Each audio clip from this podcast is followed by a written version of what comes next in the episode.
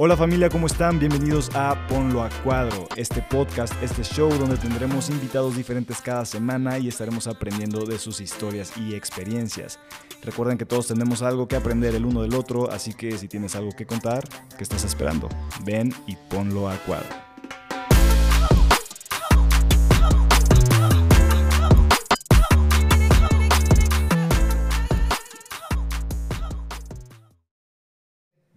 ¿Qué va? Buenísimo, pues episodio número 2 de esto que se llama Ponlo a cuadro, oh ya. Este, no, ya fuera de chiste. Estamos aquí en el episodio número 2 eh, de este podcast que apenas es un bebé, apenas está empezando, pero lo estamos haciendo con mucho amor, muchas ganas. Y tenemos aquí a nuestro invitado número 2, el cual es el famosísimo Iván que aquí lo tenemos con nosotros, que está igual de nervioso que yo, así que no pasa nada. Todos estamos nerviosos, si nos trabamos, si, nos, si se nos lengua la traba, no pasa nada. Este, yo creo que lo, padre de este podcast, aquí de, del show en general, y yo creo que de muchos podcasts, pues es el hecho de nada más poder platicar, ¿no? Echar la plática a gusto. Y algo que quiero hacer con este show, como te había platicado antes, es el hecho de poder eh, pues aprender del invitado, ¿no? No solamente yo, pero sino también todos los que nos puedan escuchar más adelante o eh, ver también, porque pues tenemos el video. Entonces, este, iba a depender del área de la persona, ¿no? En tu caso yo creo que es un caso muy especial porque creo que eres el primero en tu área específica que conozco aquí en México, por lo menos. Entonces, a ver, Iván, este, ahora sí que preséntate y dinos ¿A qué te dedicas? Bueno, em, mi nombre como tal en el mundo del, de las artes es Luis Santiaguillo. Luis Santiaguillo, ok, yo eso no lo sabía. La mayoría me conoce así, buscas en Google y aparecen afortunadamente ya infinidad de cosas, ¿no? Que, Qué bueno. Que he hecho. Y para los amigos es, Iván. Iván. O sea, todo todos mis amigos me conocen como Iván. Pues así, como Iván, tal cual. Así es. Comienzo con esta cuestión de la imagen, creo que cuando tenía siete años. Porque mi papá siempre cargaba una camarota de esas formato VHS, tremendo artefacto. entonces yo de chavito, imagínate cómo, cómo me la aguantaba, ¿no? Sí, exacto. y comencé a grabar un, este, un video en, precisamente en Acapulco, a mi familia cruzando la calle. Y desde ahí se me quedó esta cuestión de que yo quería contar cosas con la imagen. Ok. De ahí, pues, pues pasaron los años y me, pensé que, que, mi, que mi carrera nunca me iba a acercar a eso, ¿no? O sea, me dediqué a otras cosas y por cuestiones de enfermedad, de, asma y esta cuestión. Ok. O sea, yo pensé que todo, toda mi vida iba, iba a ser un, un trabajador asalariado, ¿no? Ok. Eso nada más quedó como un sueño ahí, nada más de que... Así, que en realidad no era un sueño, me, me, me, orilló a eso porque yo quería tener mis propias cosas, ¿no? Ok. Y entonces trabajé en fábricas y comencé a hacerme de equipo y a partir de ahí me salgo y comienzo a, hacer fotoperiodismo primero. Foto, fotoperiodismo fue lo primero entonces. Fue lo primero que hice, fui en el 97 de hecho. ¿Y qué, qué trabajos fueron los primeritos que hiciste? Los primeros fue precisamente que después se convirtió en, 10 años después, en, un fotoreportaje sobre el mezcal, que aquí en Morelos. Ok. Estaba... Mezcal aquí en Morelos. Aquí en Morelos, de hecho se, se llama Tlajotla, Morelos, que era por Miacatlán. Ok. Y me fui a hacer un reportaje, luego comencé a publicar en, en el Regional del Sur de aquel entonces, y de ahí vieron mi trabajo y me jalaron a la jornada. Ah, ah, lo que me habías platicado un poquito la vez pasada, ok. Sí, sí, sí. Y de ahí de la jornada me convertí, pues, pues sin querer, en, en, periodista, ¿no? Habría que contar cosas y dentro de esas cosas que habría que contar tendrías que inventarlas, ¿no? O que no todas las noticias son... Es justamente lo que me platicabas, que muchos de repente se quedaban como sin contenido, ahora sí, ¿no? Para, para publicar y era como que sacárselo de la manga prácticamente. Sí, había días que no había noticias y pues, nos sentábamos y nos decían, ¿qué hacemos? nos decía el jefe de redacción, pónganse a inventarlas. y ahí fue mi otra faceta, saber escribir. O sea, ¿De dónde saldría tanta, tanta cosa? Sí, redactar algo interesante, ¿no? Que también puedas decir, esto le va a interesar aunque sea un poquito a la gente, ¿no? Sí. Y entonces el contar historias, dije, entonces, ¿por qué no estudio cine? O sea, hay una ficción en el periodismo. Ok, ¿y ahí cuántos años tenías cuando, cuando dije, en ese momento que tú estabas en el fotoperiodismo y dijiste, quiero hacer cine? Quiero hacer cine. Mm, mandé un cuento en, en un concurso de de una, este, de Cinemex, creo que era en Cinemex. Sí, Cinemex. Y entonces me dieron el primer lugar, me dieron beca, me fui a Ciudad de México a estudiar cine, Instituto Cinematográfico Lumière. Ok. Y ahí estuve un año, o sea, un año haciendo cine. Entonces, lo primero que me dijeron ahí, y, es lo que yo quiero hacer otra vez con este cortometraje que te acabo de contar, es hacer con una sola toma un experimento. Y fue lo primero que me dijeron ahí. No quiero que hagan tomas con una sola toma, plano secuencia. O sea, quiero que construyan realmente los ejes de mirada, los ejes de cámara. Exacto. Toda, toda una técnica cinematográfica. Sí, a veces creo que, que está bien. Digo, yo digo, en ciertas escuelas te tratan de enseñar un poquito más como la parte eh, pues tradicional, si se le puede decir así, de, hacer cine, ¿no? Y no sacarte unos rollos así medio, este, no sé, como que bien experimentales, ¿no? Que, también es muy divertido y es que tiene, su, tiene su magia, tiene su, su complejidad y, también su, su, belleza, ¿no? Que, que alguna vez que, que, llegamos a platicar, creo que hasta me dijiste, ¿no? Que a ti te gustaba más como este rollo experimental, ¿no? Experimental. de ver qué Ahora sí, ¿qué, ¿qué, te salía de la cabeza? Sí, ver qué sucede con la cámara, o sea, para romper esas reglas hay que saberlas, ¿no? Obviamente. También. Si, sabes decir, entonces yo dije, ya me voy a aventar a hacer cualquier cosa con la cámara que si se me queda prendida, a veces hay sonidos interesantes. También. Incidentales. Y eh, me, me, preguntabas en qué edad fue en el año 2000, 2007, ya fue muy tarde, de hecho. 2007, o sea que habrás tenido unos en, hoy no me acuerdo, unos 30 años. 30 años, Más o menos. Ok.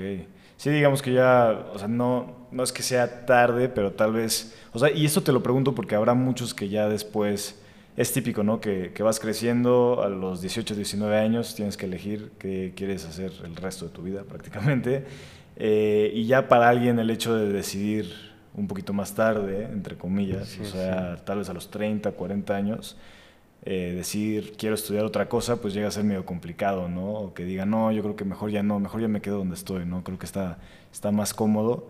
Y menos, yo creo que algo como cine, yo creo que ahora sí que es una aventurota y locura el hecho de decir, quiero hacer cine, no quiero ser cineasta.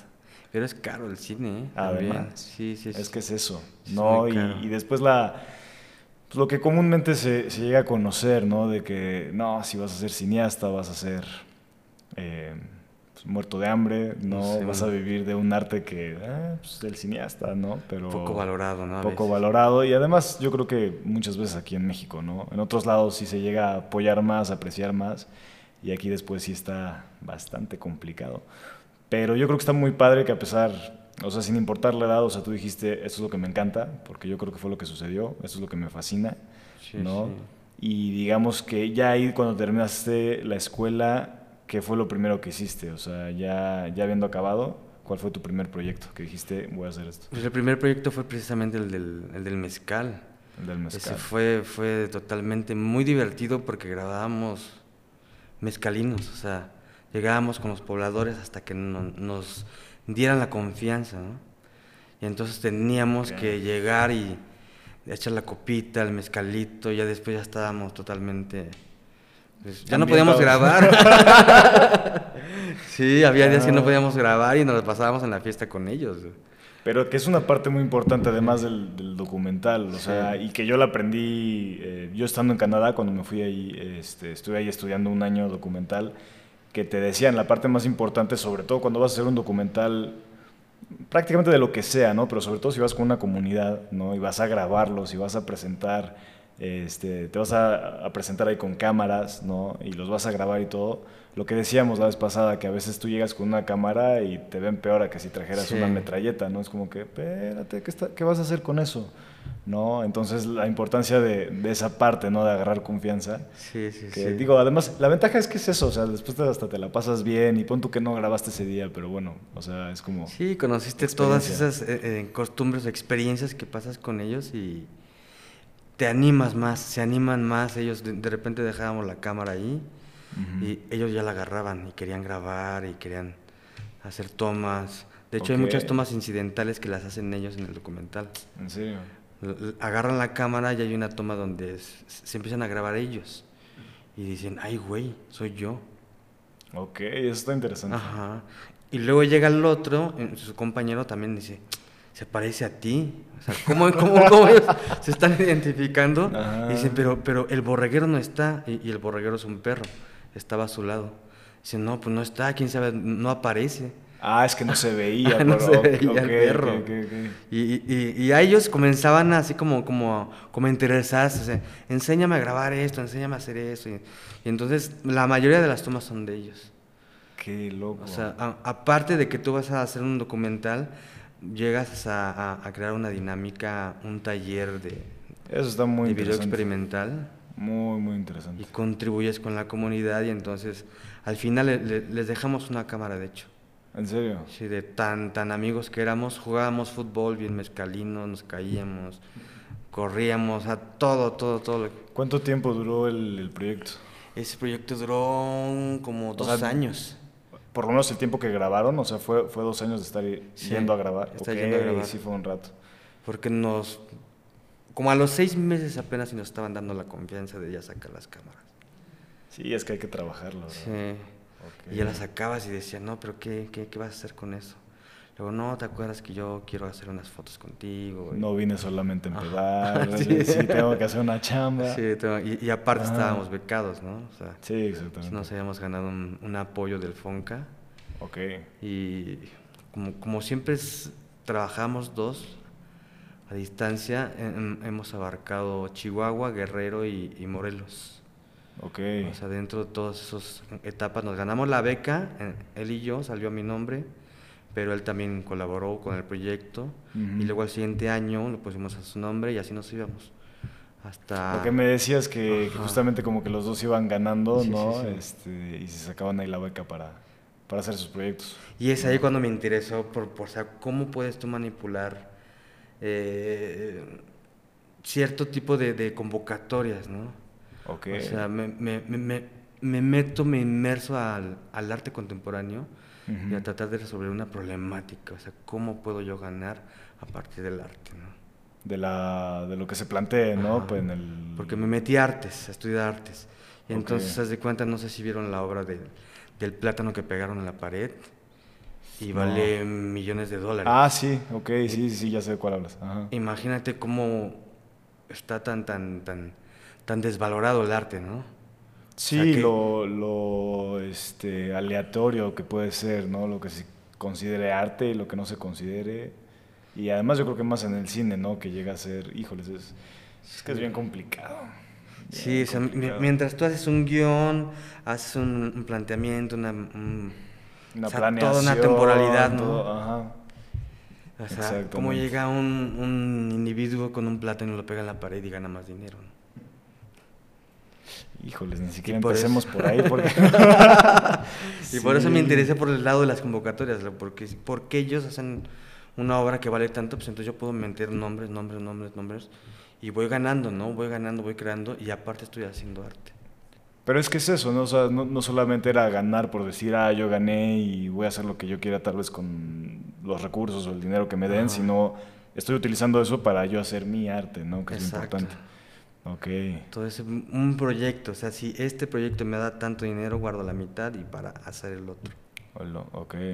Y así te ha sido ahora sí que yo creo que todos estos años. Me ha funcionado. y siempre de la mano con este compañero que ha sido, o sea, que siempre es entre los dos, que me dicen que, bueno, me decías que es entre, entre ustedes dos. Ajá, entre nosotros dos. siempre. Él no sabe de grabar, no sabe de esto, pero sí sabe cómo está, como conceptualizar esta cuestión de la imagen entre lo antropológico, lo pedagógico. O sea, nos inclinamos más por eso, por la cultura, ¿no? ¿Cómo puede aprender el, el, indígena a partir de, de, nuestras prácticas? Ok, sí, justamente es eh, como el tema que quería tocar contigo, o sea, realmente tú dentro de lo que es el cine documental, o sea, tu mero mole es las comunidades indígenas. Las comunidades indígenas. Y todo lo que tenga que ver con ellas, su historia, su cultura, su hoy en día, ¿no? sus tradiciones. Sí, me y has tenido bastantes experiencias por lo que me contabas la vez pasada. Sí, sí, sí. ¿no? De hecho, fui, el, se llama la palabra del universo. En náhuatl no sé cómo se pronuncia, pero es una palabra larguísima. Ok. Eh, eh, estaba comenzando a hacer un documental. Ellos hablan náhuatl y, me fui a, una cancha porque comencé a, escuchar una banda tocando. Y entonces fui, ya, iba para allá, dije, no, mejor me quedo atrás. Y era un casamiento, era una boda. Y entonces todo el pueblo iba con la banda, con los gallos, con los pomos, con los tequilas, mezcales, a todo. Y de repente me ve un padrino. O sea, desde lejos me ve y se me acerca y me dice, ¿tú eres el padrino de fotografía? Ah, pero, pero, es que tú ya estabas ahí con la cámara. Ajá, ya estaba con la cámara. ok. Que me jala, se vente para acá. Pero pensaron que tú eras el que el venía a grabar el evento para ellos. Ok. Y ya me jalaron y, llegando allá, o sea, me, me, recibieron como si yo, fuera el padrino. En la fiesta llegaron y me trajeron no sé cuántos cartones de cerveza y mole. Me, me, sirvieron hasta que yo que quedara totalmente satisfecho. Satisfecho. Sí, y no me dejaban ir, no me dejaban ir. Pero tú ahí seguías grabando o te dejaste casi casi la cámara a un lado. No, sí, seguía grabando. Seguías grabando y todo. Tomaba fotos, grababa, iba con las señoras, con Las ventajas de ser cineasta para todo, más bien cineasta documental para todos aquellos que se estén preguntando si, si este, sale ventajoso o no. Sí, sí sale ventajoso. Sí, sí porque te agarran como, como, padrino más que nada. A mi amigo también le pasó lo mismo, pero en Chihuahua al, tratar de, meterse en la comunidad Raramuri, también lo hicieron padrinos. Qué loco. en Guerrero nos, sucedió también a nosotros dos. en, cada vez que vamos a la comunidad siempre tratamos de, retribuirle algo. Por ejemplo, ahora que, fuimos, que fui a Hueyapan eh, para ver lo del proyecto con ellos documental, que, en realidad no es, no es documental. Quiero hacer fotografías, pero en movimiento, con video con su misma vestimenta, pero con paisajes de, la montaña. Wow. Pero todo eso en cuadros mínimos, cámara lenta. Cámara lenta. Okay. A ver qué experimento sale que duren más o menos un minuto cada fotografía. Eso va a estar muy loco. Eso va a estar muy loco, muy interesante. y entonces estoy comenzando a entrar a la comunidad para... Apenas estás en ese proceso otra vez de que te conozcan y todo el rollo. Qué loco. Oye, y así cuando, o sea, tú cómo, cuál es tu proceso para, o sea, cuando tú decides quiero ir a grabar a este grupo indígena, ya sea de aquí o de allá, o sea, cuál es tu proceso de decir, o sea, desde que decides quiero ir con ellos hasta que finalmente te presentas, este, cómo les explicas el proyecto, cómo te, te das a, a, entender con ellos, porque tal, vez debe ser complicado a veces que te entiendan, ¿no? De que esto quiero hacer una película, casi casi, que te digan ¿qué? O sea, no te entiendo, bro, ¿no? O sea, ¿cómo es ese proceso desde que te decides hasta que ya casi casi estás empezando a, grabar? Es que ha sido bien raro porque se, ha dado naturalmente, o sea. Trabajé en un museo de arte indígena y, yo era el, curador, el museógrafo. Y entonces a todos los, exponentes son indígenas. Entonces me comencé a conectar, conectar con ellos, platicaba y, y afortunadamente tengo la, la, como la sangre de hacerme amigo de, de, las personas. La facilidad. Sí, o sea, sin, sin ninguna intención. Conozco a, a, una chica, le empiezo a hablar, a tratar y sin intenciones tampoco de nada, o sea, de, de, querer pretender. O sea, se da esa conversación y ya, ya, ya es muy mi amiga, la, la chica de allá de Guayapan, y ya nos tratamos como de carnalitos, de hermanitos. ya más familiar. Ajá. Ok. Y entonces es ahí cuando yo me, me adentro así al, proceso. Oye, quiero hacer esto. Como ves, me das permiso, o sea, siempre pido permiso. Siempre, sí, muy importante. Si no, es como transgredir, ¿no? Con la cámara. Es una invasión. Es como dispararles con el clic. Y eso... Algún día me sucedió aquí en Cuernavaca, que estaba tomando fotos a, a un señor estaba cieguito y una señora se me acercó y me agredió. ¿De plano? Sí, me dice, te, estás burlando del dolor humano. Y dije, no, entonces tengo que pedir permiso siempre. Es que es muy complicado y de hecho es algo que hablábamos mucho. Yo cuando estaba en Canadá, eh, que te digo, dentro de lo que pues es el cine documental, eh, pues te daban que si la parte más técnica, ¿no? Que si era cómo grabar, cómo ir, eh, cómo este, editar tu documental, etcétera, etcétera. Pero teníamos una clase muy bonita en la que, nos daba una maestra llamada Michelle y ella siempre fue muy clara en este aspecto de que eh, cuando ustedes van a grabar a alguien, sea quien sea, o sea, no tiene que ser una comunidad indígena, eh, puede ser tu familia, puede ser tus amigos, o puede ser cualquier desconocido. ¿Cómo está esa moral, no? Entre que, oye, pues me voy a acercar a pedir permiso para grabarte y te puedo grabar desde aquí sin que te des cuenta, como que, y sin que nadie se dé cuenta, o mínimo tratar de hacerlo. Es, es correcto, no es correcto, porque tal vez tú puedes considerar de que, oye, pues es que esto lo estoy haciendo para este proyecto que, que bueno, pues tiene una intención buena, ¿no?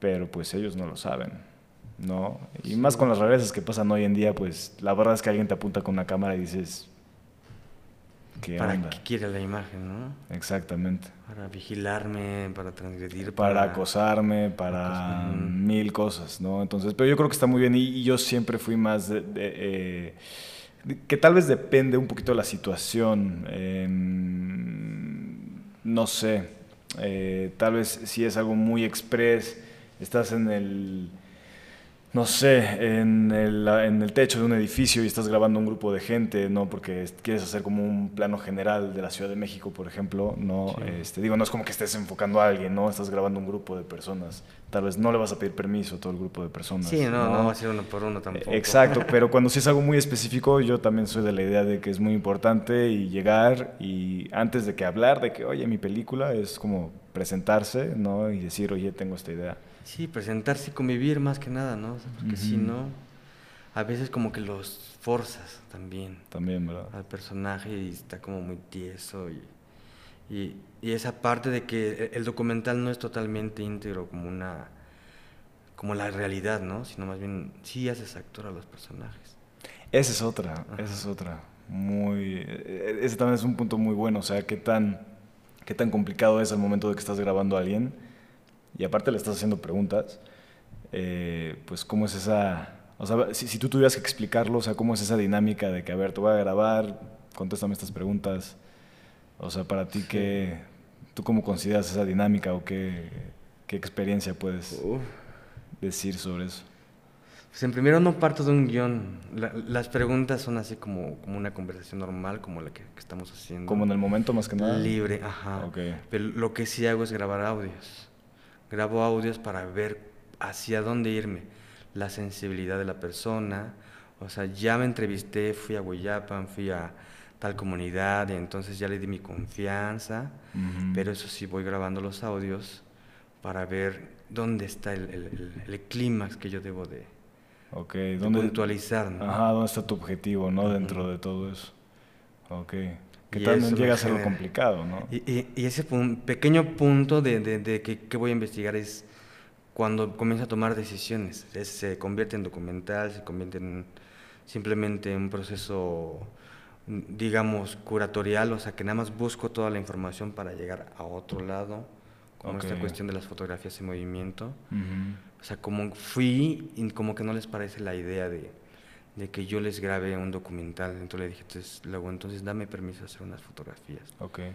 Y entonces dentro de esas fotografías quiero que se muevan sin que se den cuenta, pero ya se van a dar cuenta que lo voy a hacer. O sea, sí se van a dar cuenta, pero en el, momento no. No, y es algo un poquito más rápido, ¿no? Entre comillas, o sea, no, no es como que estés ahí grabando horas y horas de contenido, ¿no? Ok mucho más rápido. Y, por ejemplo, el primer resultado se los enseño. Y ya me dicen, no, pues no me gustó, o sí me gustó. O, sea, también tomar en, cuenta la opinión de él. No, y que formen parte y que vean realmente lo que estás haciendo, ¿no? Yo creo que es importante. Sí, sí, sí. Y, y por ejemplo, entré por la parte de, de, los niños. Los niños me vieron grabando y, y luego, pues agarra la cámara. Okay. No, pero amárratela en la mano. Sí. Te doy mi vida en este pedacito de tecnología, ¿no? Ajá. Digo, mira, la cámara se agarra así. Jamás se toca el lente. Ajá. Jamás, o sea, ni, ni juguetear. Checa lo que vas a hacer. Ponle clic aquí. Y graba. Y grabas. Y entonces ese ojo también me interesa porque no está educado. No, y pues cómo puede ver un niño el mundo, ¿no? A diferencia de, digo, como tú lo ves, o que un ojo entrenado, no entrenado de tu edad lo, lo, pueda ver, ¿no?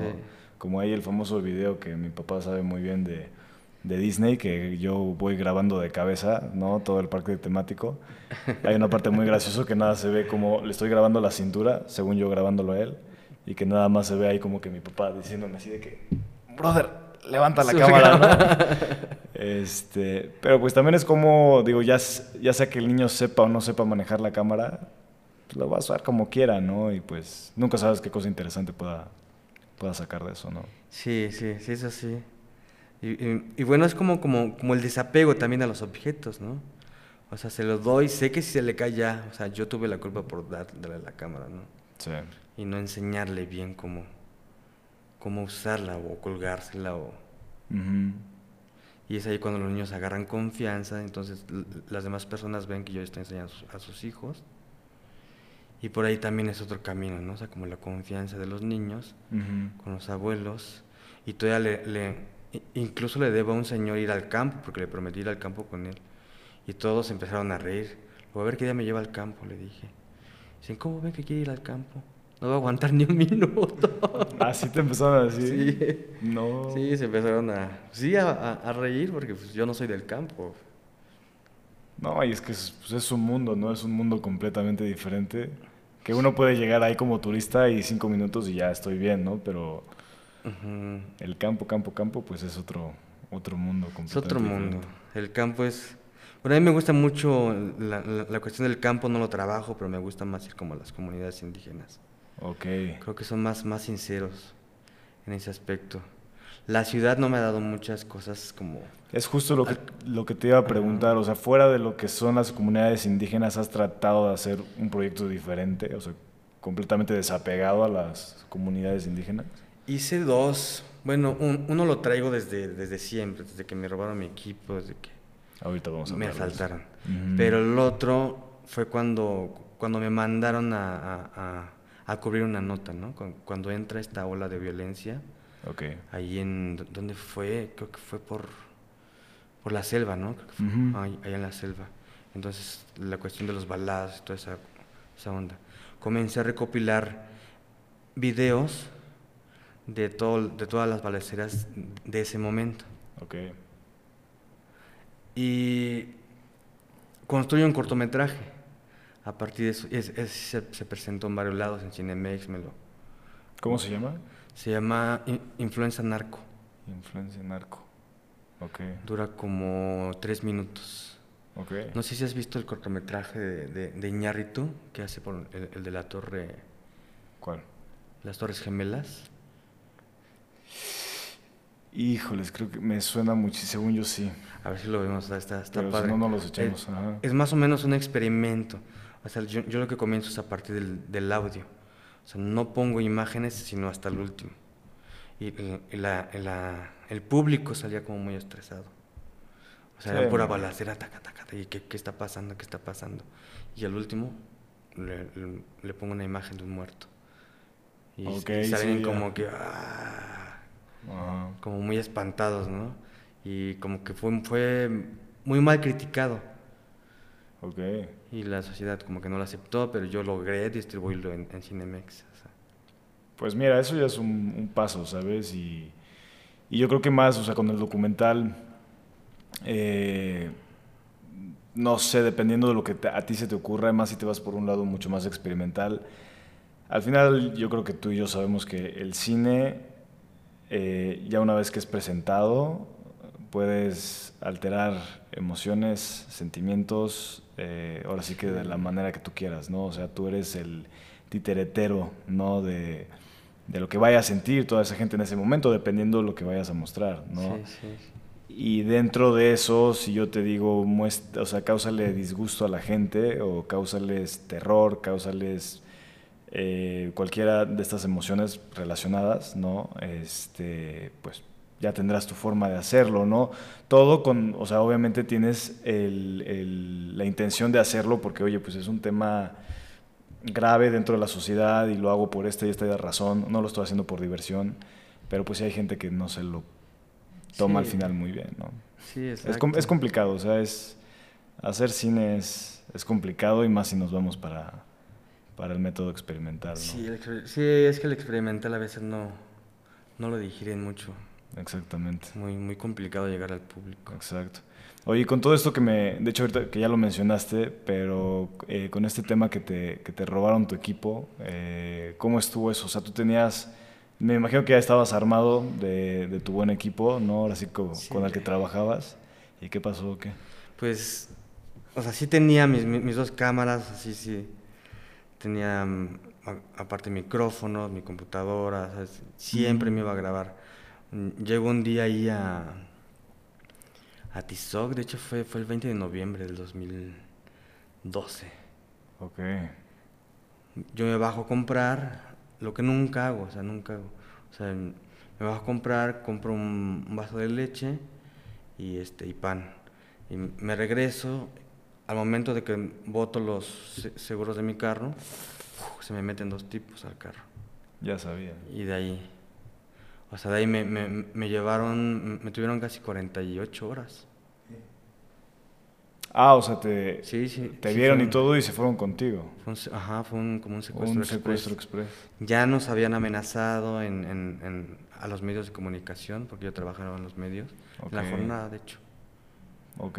Nos habían amenazado que, que, nos iban a hacer algo, nos iban a secuestrar y, y, y, en aquel entonces yo me dedicaba, o sea, yo tomaba las decisiones y no estaba el jefe de qué se debía de publicar. Okay.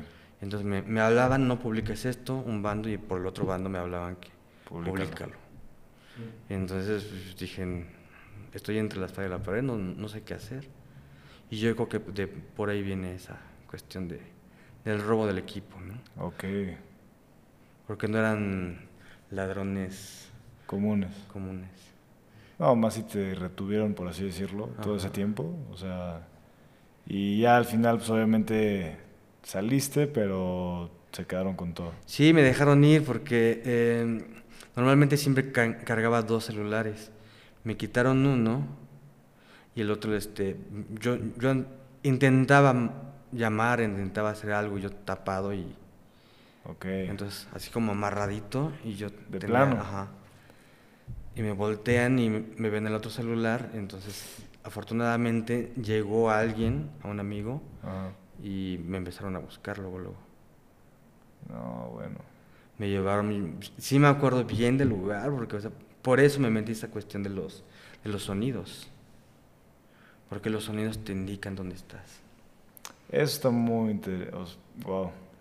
La segunda vez que fui dije, no, este es el lugar donde me trajeron, este es el lugar. Sí, porque me, imagino que estabas completamente vendado, no veías nada y tu única fuente de imagen, digamos, era tu oído, ¿no? El oído. Entonces sabía más o menos por dónde iba. Y como yo vivía en aquel entonces en Emiliano Zapata, hacia allá abajo, y o sea, me, llevaron por ahí. Sabía que los topes, cuántos topes, por dónde me iba, y dije, no, esos güeyes me están paseando en mi colonia. Qué loco. Oye, pero eso está cañón porque digo, eh, eh, está eh, pues increíble que te hayas podido guiar tanto por, por ejemplo, las sensaciones de los topes o por el oído, ¿no? Pero eso también habla de que pues eres alguien sensible para eso, ¿sabes? O sea, que lo sabes detectar, lo sabes memorizar. Cosa que hay gente que pues diría, no, yo estaba completamente perdido en un abismo, o sea, de que quién sabe dónde me llevaron, ¿no? Pero eso habla que desde ahí, digo, ya tienes este, digamos que la sensibilidad para ciertas cosas. O sea, digo, lo que pasó estuvo demasiado cabrón, ¿no? Sí, sí. Este, pero yo creo que algo padre, que, que, a eso también me quería dirigir, es que yo creo que a partir de eso, que bueno, sí, perdiste tu equipo, ¿no? Este, y fue casi casi empezar desde cero en cuestión a que pues no tengo con qué, con qué tomar una foto, me imagino. eh, ¿cómo fue ese proceso de que, o sea, porque bien, ha, seguido en el medio, ¿no? Y ha seguido creando cosas. Fácil, cualquiera yo creo que hubiese dicho, no, pues sabes que ya me robaron quién sabe cuántos miles de pesos en equipo, ya, ahí la dejo, ¿sabes? O sea, me dedico a hacer pan o no sé, voy a hacer otra cosa. Pero tú tomaste otra actitud. Sí, sí, sí. eso me... Sí, fue como subjetivo, inconsciente, o sea, de, yo empecé a retratarme. O sea, me, fui de aquí. afortunadamente después de eso soy, desafortunada porque no podía voltear, no podía estar en Cuernavaca y todo el tiempo estaba con la cuestión. el, tipo que me dejó ir, mi segurito, ya te salvaste, toda la prensa te anda buscando y todo. O sea, te vamos a dejar ir, pero pues, no digas nada. Ok. Ya. Pero, pero la cuestión es que comienzo, me, voy, me gano una beca en Querétaro a estudiar efectos de cine y eso fue lo que me mantuvo ocupado, entre comillas sano, para no recordar esto. Okay. Me voy a Querétaro. De ahí me dan trabajo para ir a Playa del Carmen, voy a Playa del Carmen. Y luego me dicen que yo puedo obtener una beca estudiando aquí en la universidad. Y yo pensé que había sanado. Ok. Hasta se me... ¿Ya se te, la piel? No, se entiende. Pensé que había sanado. O sea, voy, llegando del pullman, entonces piso, o sea, como... Desde entonces creo mucho en las energías. Por eso me voy mucho a la comunidad. Ok. Como que es como mi, mi, mi resguardo, ¿no? Me, como que me siento libre, me siento piso, bajándome del, del autobús, me desvanezco y caigo. O sea, automáticamente y entonces desde ahí comienzo a llorar y a estar triste, depresivo. Sí, te vino todo, otra vez, toda esta energía, ¿no? Que estuvo presente durante esos momentos. No salí como en seis meses de mi cuarto. Pero entonces ahí fue cuando dices que te empezaste a retratar. Ajá, comencé a hacer Con todas estas emociones, con todo lo que sentías. Estos anti-selfies le llamo. Ok. Y comienzo a hacer anti-selfies llorando, llorando. Y entonces la, la, persona que me trajo aquí otra vez a Morelos me dice, mándame tu proyecto, está bueno. Dice, mándame, te van a dar beca, estoy seguro. Entonces se lo mando y me dice, este, yo le puse como título Rostro Siniestro de la Felicidad porque ¿cómo puede ser posible que una persona goce, goce del sufrimiento, no? Ok, sí está interesante. Y afortunadamente me, me, dan la beca, me meto a estudiar maestría y luego de ahí ese mismo proyecto lo meto a concursar en el, en el programa de apoyo para artistas aquí en Morelos. Me dan otra beca. Entonces eso, veo una convocatoria en Turquía, mando mis fotos me gané el segundo lugar y me dan un premio, entonces dije, de, aquí soy. O sea, todo mi sufrimiento fue como una terapia. O sea, todo ese selfie fue, fue como, no sé, escapar de esa catarsis. Y ahora me veo en los, en los, autorretratos, esos monstruosos, y digo, pues me, da risa porque me dio muchísimas cosas. Sí, debe ser muy diferente, ¿no? Ya hoy en día verte otra vez en esos retratos completamente, o sea, otra cosa. Sí, sí, sí. Pero, o sea, yo creo que además lo que está cañón de esto, eh, digo, fuera de que pues fue retratar pues, momentos muy difíciles, o sea, estas fotos las hiciste con qué?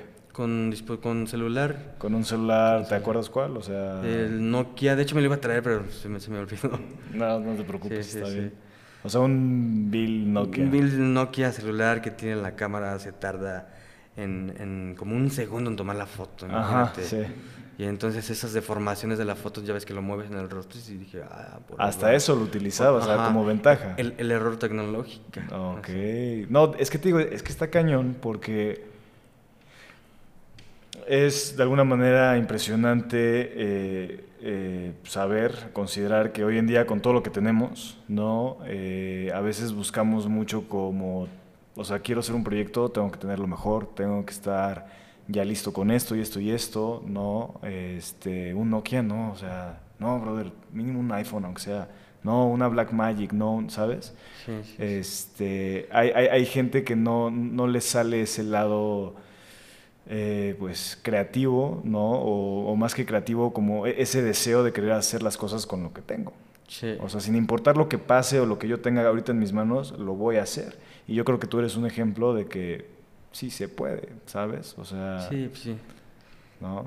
Se logra, o sea, porque si no, ¿qué hubiera pasado que me hubiera ido por, otro camino, ¿no? Encerrarme y a trabajar como... Exacto. Lo, lo hacen muchas personas y no aprovechan eso que tienen, ¿no? ese pequeño gran talento o esa simple emoción o sensibilidad hacia algo.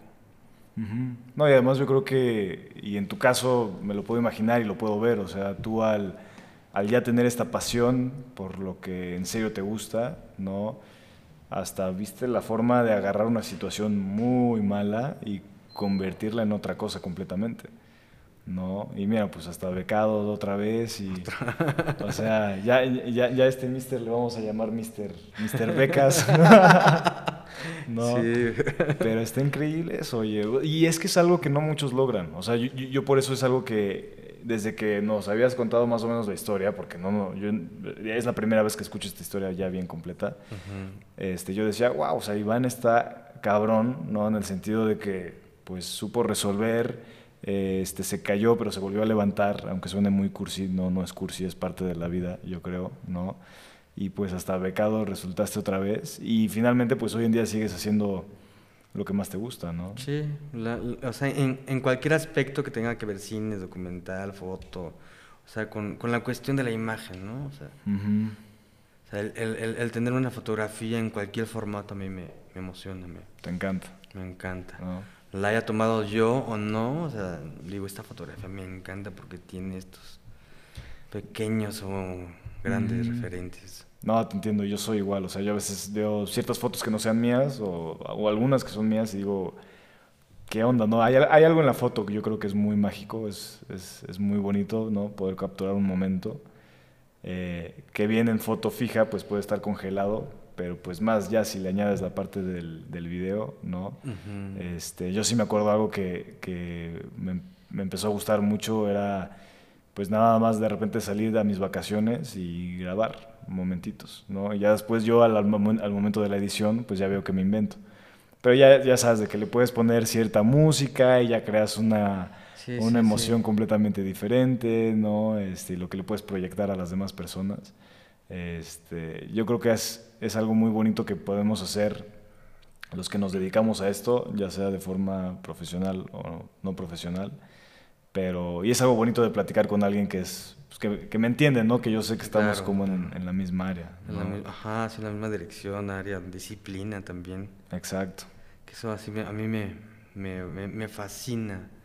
Porque convivir con personas que se agarran el medio como tal, como lo sienten, a veces me tarda un poquito en desenvolverme, ¿no?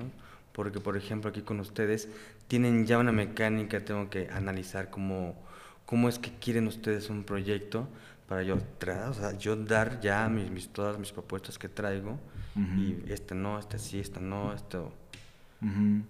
Sí, pero digo que es parte también de trabajar en un equipo, ¿no? Y ver digo, tal cual tú podrás ver cómo nosotros trabajamos aquí en Tanca, ¿no? Y también pues, todos nosotros tenemos que ver cómo tú trabajas. Y al final, pues no es que tú lo hagas a nuestro modo, sino que hey, es buscar como que un equilibrio, ¿no? Y este, para hacer algo, pues ahora sí que en equipo, ¿no? Porque pues, por, algo, por algo es en equipo. Sí, sí, sí. ¿No? estaba bien emocionado cuando vine para acá. Dijo, ay, otra vez. Otra vez a darle duro. vamos a grabar. No, y, es que está cool porque ahora, pues como decíamos, o sea, ahora tú estás del otro lado de la cámara, ¿no? Ya no, ya no eres el entrevistador, el que está captando el momento, sino que ahora tú eres el momento. Ahora ya sé. ¿Y qué tal que se siente estar del otro lado de la cámara? No, se siente rarísimo.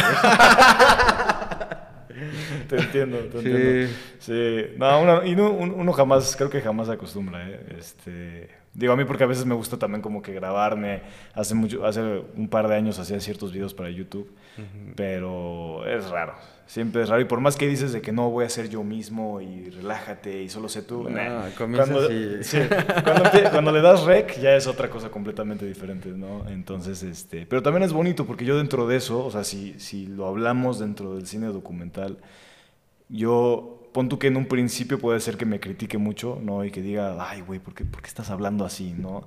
O ¿por qué te expresas de esa forma? ¿Por qué el otro, no?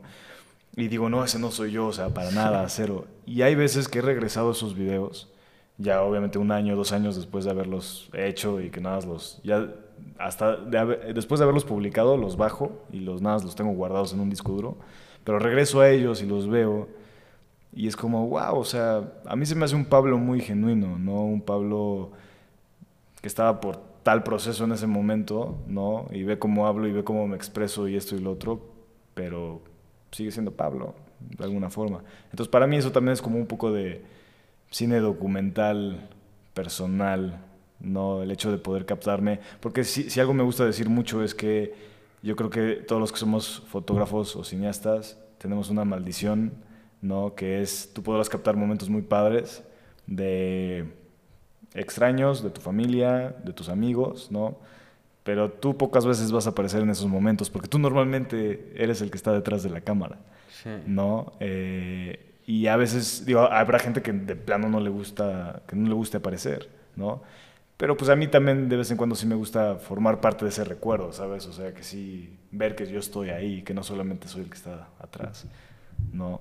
¿Tú qué piensas que eres? ¿El que le gusta ser grabado o no te gusta ser No me, no me... Nada, cero.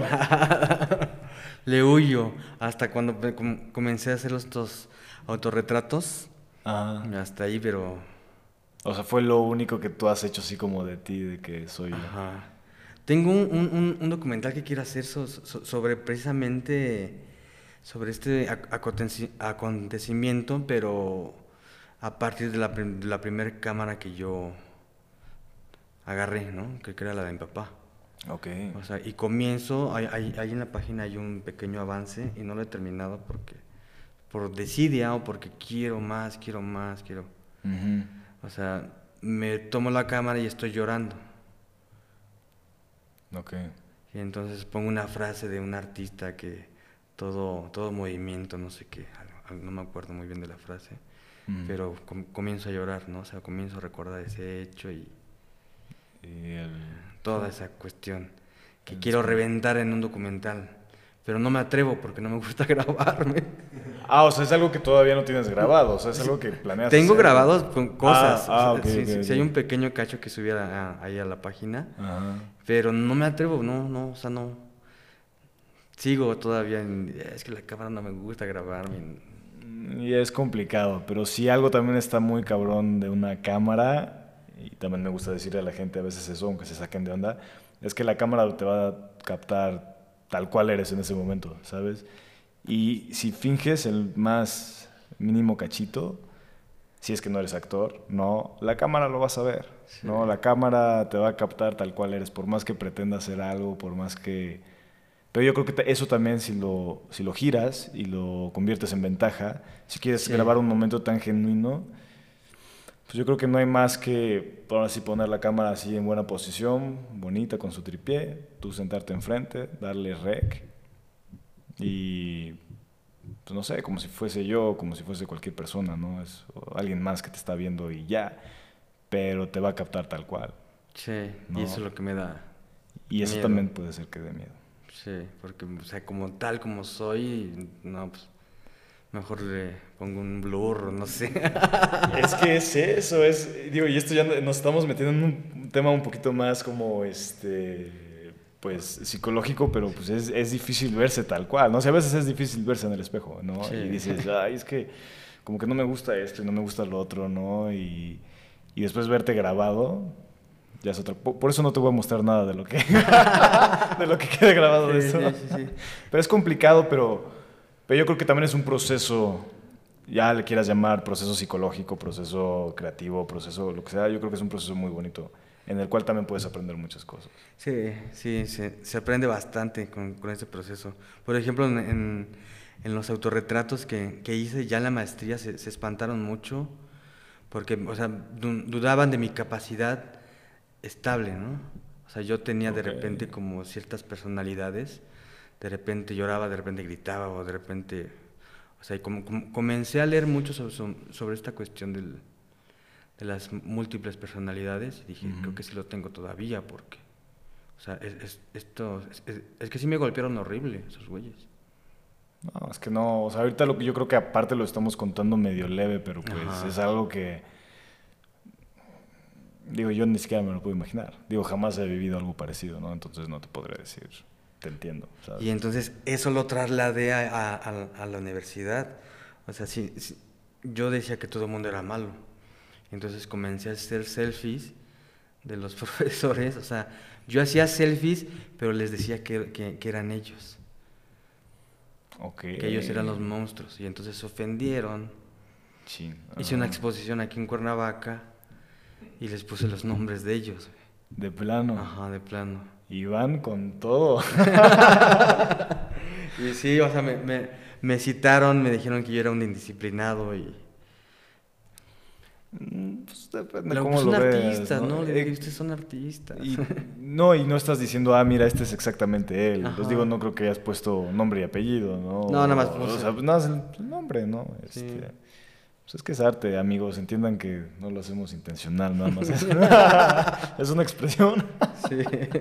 no. Sí, pero pues sí te puedo entender que sea, sea complicado, ¿no? Pero yo creo que estás en un, o sea, si ahorita tengo que hacer como un pequeño resumen, o sea, yo creo que desde este evento, que pues sabemos que no, no estuvo nada fácil, yo creo que han ido brotando muchas cosas positivas en tu vida, ¿no? Gracias, yo creo que a, cómo te has sabido levantar, ¿no? A cómo este, has seguido queriendo pues empujar hacia adelante y también pues utilizando tu pasión, que yo creo que, es que te digo, es algo por lo menos que yo te aplaudo mucho, ¿no? El hecho de, de, ver cómo, con base a lo que me gusta, cómo lo exploto, no solo para yo aliviarme, yo curarme, pero también para que me sirva para otras cosas más adelante, ¿no? Ya sea, llámese una beca, llámese nuevo proyecto, llámese bla, bla, bla, bla, ¿no? Entonces, este, o sea, y, o sea, te lo digo bien, o sea, eso yo, yo creo que yo te lo reconozco muy bien, te lo aplaudo. Y, está padrísimo porque yo creo que también le puede servir de ejemplo a muchos, ¿no? Que, digan, oye, pues es que si él pudo, yo, ¿por qué no? Digo, a mí nada más me, mi mejor amigo me lo robó por envidia y no, o sea, no es posible que no me pueda levantar de eso, ¿no? Entonces, este, o sea, eso te lo aplaudo muy cabrón, Iván. Gracias, sí, sí, sí. Sí está muy... Sí, muy cañón. En vez de tirarme a, a deprimirme, pues mejor. No puedo estar quieto. Eso sí soy como medio hiperactivo, ¿no? Ok. Oye, pues yo creo que en general estamos aquí ante todo un artista, este, de, o sea, está cañón como tú solito vas viendo cómo juntas, ¿no? Todos estos pedacitos de todo lo que te gusta, de cómo puedes construir algo nuevo, ¿no? Este, yo creo que llevas una historia muy padre, te digo, de cómo has sabido, eh, pues, seguir impulsándote, ¿no? y más los proyectos que tienes ahorita, digo, yo sé que, que te va a ir muy bien y que vas a seguir dándole para adelante. Aquí haremos equipo en Tanca Studio, ¿no? Contigo y con lo que se quiera hacer. Yo feliz de hacer documental, tú ya sabes que yo soy fan, por algo me fui a Canadá también a, a estudiarlo y con lo que se te pueda ayudar, ya sabes que yo aquí feliz de la vida. Además, si por ahí nos van a invitar unos mezcales este, aleatorios, pues yo jalo. Vale, vale, vale. sea donde sea, ya sabes que yo también soy este, bueno para la fiesta. Este, pero pues oye, muchas gracias por, por ser parte del segundo episodio aquí de Ponlo a Cuadro, ¿no? Espero que te haya gustado también, a pesar de que yo sé que no es fácil aparecer. Yo voy a... Ah, ya, ya, ya, te puedes, ya, te puedes, relajar un poco. Este, no, y tal vez estaría padre más adelante que, que regreses y, ya platiquemos tal vez más a fondo de, de cierto episodio, ¿no? Eh, digo, de cierto este, proyecto, ¿no? Y, este, y pues ahora sí a ver qué, qué resulta en el futuro. Pero pues igual te deseo mucha suerte. ¿no? Gracias. Y este, personajazo, oye.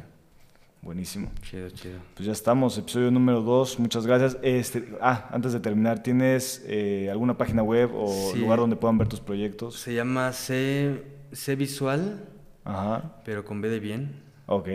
De todos modos lo vamos a poner sobre la pantalla para que para que lo puedan ver.